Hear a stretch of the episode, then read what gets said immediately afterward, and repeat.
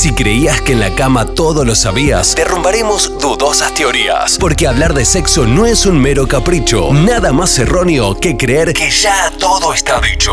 En Buen Día a Día, te invitamos a un viaje de placer con Noelia Benedetto. Sexo para volarte el seso.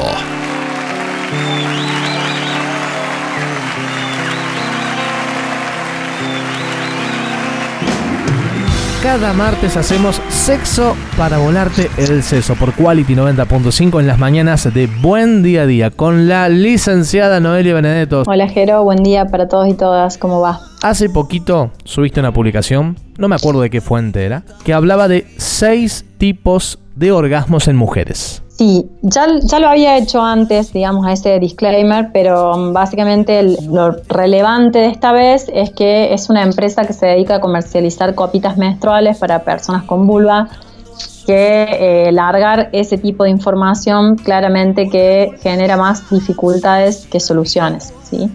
Eh, hay quienes plantean 12 tipos de orgasmos, 5 tipos de orgasmos, 6 tipos de orgasmos. Casualmente todos son en personas con vulva o socializadas mujeres. Nunca aparece generalmente esta diversificación en el caso de personas periportantes. Eh, menciona un par, eh, la verdad es que no vienen tanto al caso, pero sí decía orgasmo clitorio, orgasmo vaginal, orgasmo de cervix, orgasmo del punto G, orgasmo del punto U, que sería de la uretra, orgasmo anal, orgasmo de los pezones.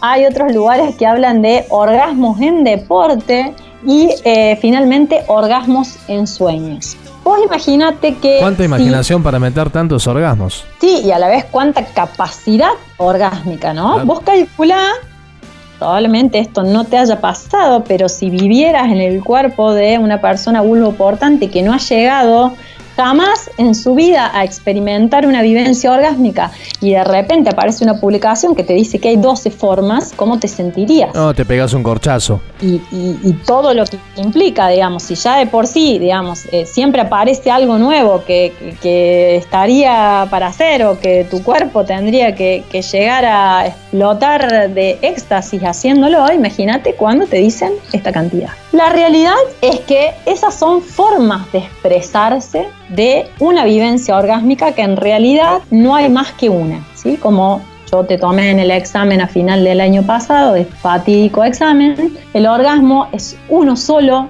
no hay divisiones de género, no estamos hablando de orgasmos testiculares, de orgasmos de glande, de orgasmo de base del pene, de orgasmo de...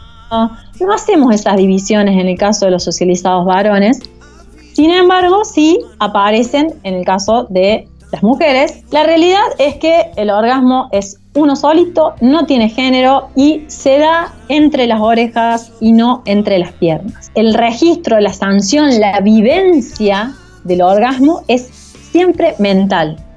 Puede que en el caso de las socializadas mujeres o las personas con vulva, la estimulación que no haya que obviar generalmente, mayoritariamente, es la del clítoris. Es decir, por vía directa vamos y estimulamos directamente, por vía indirecta, ¿sí? ya sea por algún tipo de práctica insertiva o penetrativa, de roce, de frotamiento. Eh, piensen en esto, digamos, el, clítoris lo vemos de afuera como un capuchoncito, ¿sí? como un granito, pero en realidad tiene una extensión entre 2 y 15 centímetros por, en la cara interna. Entonces, hay muchos eh, reflejos, básicamente, no nos olvidemos de que es un reflejo que se disparan a partir de esa estimulación. Pero también hay personas que dicen, che, pero yo tengo orgasmos con la estimulación de los pezones. Y ahí de repente no hay compromiso, no hay toque de cerca, no hay ningún tipo de eh, línea de, metro que me lleve a los pezones y la persona tiene esa vivencia en la cabeza, ¿sí? en, en su mente. Entonces, ¿Qué es el orgasmo? Básicamente es una vivencia de placer, de, cierta relajación que viene posterior a un incremento de una tensión que va increciendo, que es acumulada. ¿sí? Y digo, para algunas personas esta definición, porque hay personas que tienen vivencias desagradables de los orgasmos. ¿Sí? Hay, hay una canción de mm, Las Pastillas que dice, no todo orgasmo acaba bien, mi amor, ¿sí? No, ah, se escuché a todas las personas tienen vivencias satisfactorias de los orgasmos, ¿sí? Puede haber como una especie de registro de cierto como pequeño dolorcito en, previo a en las personas con vulva, pero no todas coinciden en eso, ¿sí? Hay personas que dicen, y bueno, eh, tengo contracciones pélvicas, hay personas que dicen, no, yo la verdad que eso no lo he registrado. Entonces, es una respuesta básicamente cerebral. Como yo siempre digo, podemos estar siendo muy bien estimuladas por la persona que elegimos en un contexto bastante cómodo, pero si mi cabeza está enfocándose en otro lado, lo más probable es que la vivencia orgásmica no la vayamos a tener. De hecho, por ejemplo, hay otra peli que les voy a recomendar, que es la de Intocable, que tiene su versión argentina, donde el protagonista es una persona que convive con eh, una diversidad funcional, sí, es tetrapléjico, alcanza a eh, tener una vivencia orgásmica por la estimulación de los lóbulos de las orejas. Y a nadie se le ocurriría decir que eso es un orgasmo de oreja o es un orgasmo de lóbulo. Claro, sí, sí, sí bastante raro. ¿Sí? Entonces, la idea es pensar justamente, yo sí hago el pasaje de no hablar de el orgasmo en singular a vivencias orgásmicas, porque cada persona tiene justamente un registro muy distinto, muy particular, dentro de cada encuentro sexual individual o compartido a lo largo de su vida. Es decir, a veces tendrás, en el Tantra se habla de orgasmos de, pico, orgasmos de valle, a veces hay orgasmos que son como súper expansivos, a veces hay cosas que son como un y, listo, y, nada, registraste que tuviste así como una vivencia orgásmica. Habrá otros que son como un poco más sostenidos, otros que son como un poco más express, otros que pasan un tanto desapercibidos. Pero básicamente son, son vivencias eh, orgásmicas en ese caso. No es que hay distintos tipos de orgasmos, así como lo señala esa publicación en sí que pusiste. Tal cual, digamos, como así, qué sé yo, no sé, a veces dormís ocho horas y te levantas joya y a veces dormís ocho horas y te levantas cansado y a veces dormís tres horas y te levantas re bien, así como cambia, por ejemplo, el ciclo del sueño vigilia. Bueno, también hay diferentes vivencias en relación a esa fase de la respuesta sexual que tiene que ver con el orgasmo, ¿sí? ¿Por qué me parece importante justamente desmitificar esta fake news? Primero por todas las inseguridades, todos los complejos y el hecho de todas las personas vamos a sancionar, che, yo estoy refallada porque de suerte que llegué a tener uno o no llegué a tener ninguno de esos, ¿sí? Pero por otro lado, porque también refuerza una teoría bastante patriarcal que larga Freud en el 1905, donde decía, las personas, se hablaba de frigidez en aquel momento, ¿no? Digamos, de las personas eh, o las socializadas mujeres que llegan a tener sus orgasmos a partir de la estimulación del clítoris son personas inmaduras y cuando hacen un pasaje a cierta madurez, a esto del desarrollo normal femenino, estos orgasmos son vaginales. Oh, Toda la vida sacando a las personas con vulva de que tengan sus orgasmos por penetración vía vaginal sin tocar absolutamente nada que tenga que ver con el complejo clitorial y básicamente un montón de gente queda frustrada en eso porque el porcentaje eh, que llega solamente por estimulación vaginal, que no es otra cosa que la estimulación indirecta del clítoris, es decir, de las paredes de atrás. Sí, sí, eso lo vimos, eso me acuerdo alguna vez lo hablamos. Alguna vez lo hablamos. Entonces, esas personas estaban justamente catalogadas de frígidas, de inmaduras o de algún conflicto psíquico más grande, ¿no? Entonces también se las tildaba de eh, alguna fase regresiva que estaban transitando, ¿sí?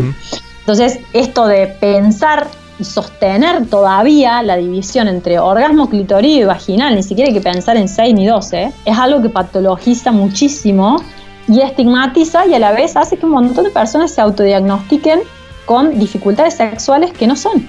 Claro. Como hablábamos la otra vez de, la, adicción al sexo, ¿viste? Esto de tomar patología, algo que no es. Tal cual, este año justamente el segmento apunta a hacer una despatologización de la sexualidad y, el hecho de, eh, bueno, en esto también el DSM tiene su, compromiso hasta el DSM3, vamos por el 5, para que te des una idea, hasta el DSM3, la persona que no llegaba a tener un orgasmo en penetración tenía una dificultad, tenía una, disfunción. Después eso cambia y dice, no, a ver, es, es válido mm, que lo tengas en cualquier momento y en cualquier práctica, pero si no lo tenés, también es un trastorno. Y acá el tema es, ¿hay que tener sí o sí orgasmos en todos los encuentros sexuales? ¿Por qué habría que tenerlos? ¿Por qué puedo estar a lo mejor 20 minutos pasando un momento tremendo con alguien eh, a nivel sensorial y, a nivel sensual y a nivel erótico y de repente a lo mejor er, ese reflejo que es como bastante escurridizo no se expresa en mi mente, porque también puedo llegar a tener la cabeza en otro lado, es muy probable, y que eso invalida todo eso anterior que estuve compartiendo, ya sea individual o con otra persona. No lo sé, me parece que hay un término que yo ahí como acuñé que es el de la orgasmo normatividad, ¿no? Digamos, cuando el orgasmo se vuelve un mandato. Claro. En realidad, no. Y si no está eso es como que mata todo lo que lo bueno que pudiese haber habido queda invalidado totalmente el proceso. La relación sexual es un proceso, no solamente un resultado que dura milisegundos, que es el orgasmo. Que vuelvo a repetir, es uno solo, no hay tipos. Si se, llega, al orgasmo, bienvenido sea, pero si no, este, no, no, es la muerte de nadie. Y recordar que hay personas que vivencian sus expresiones orgásmicas con malestar. No todo orgasmo es gratificante para todas las personas. Bueno, Noé, si no hay nada más para agregar, gran invitación la que le hacemos a la gente que nos está escuchando a esta hora, que es pasearse, zambullirse por los contenidos de tus redes sociales. Y pueden ir a visitarme al Instagram, arroba leak.noeliabenedetto con B larga y, los T. Ahí pueden ver un montón de posteos, un montón de información, pueden eh, zambullirse en las historias destacadas, les va a linkear al podcast que está en Spotify y también en otras plataformas de libres, o sea, no pagas, y también a una fanpage de Facebook que eh, lo que hago básicamente es subir eh, notas que yo escribo y también notas que eh, diseñan otros y otras colegas que tienen otra extensión. Sí, sí, incluso para, para medios grandes, medios grandes de comunicación o por lo menos reconocidos, masivos como, qué sé yo, a veces La Voz u otros medios gráficos que te han pedido colaboración o notas, mucho de eso está en, en la fanpage y también se puede encontrar parte de esos contenidos en, el Insta mismo. Arroba leak.noeliobenedetto en Instagram. Bueno, así pueden encontrarla y además sacar algún turno si alguien lo necesita, ¿no es? Así es, así es. Todavía eh, quedan algunos turnos disponibles y como siempre les recuerdo, hago clínica, no es que solamente divulgación sexual. Bien. Será hasta la próxima. Como siempre, un gusto y un placer. Hasta la próxima. Éxitos para todos y todas. Sexo para volarte el seso con Noelia Benedetto en Buen Día a Día por Quality 90.5.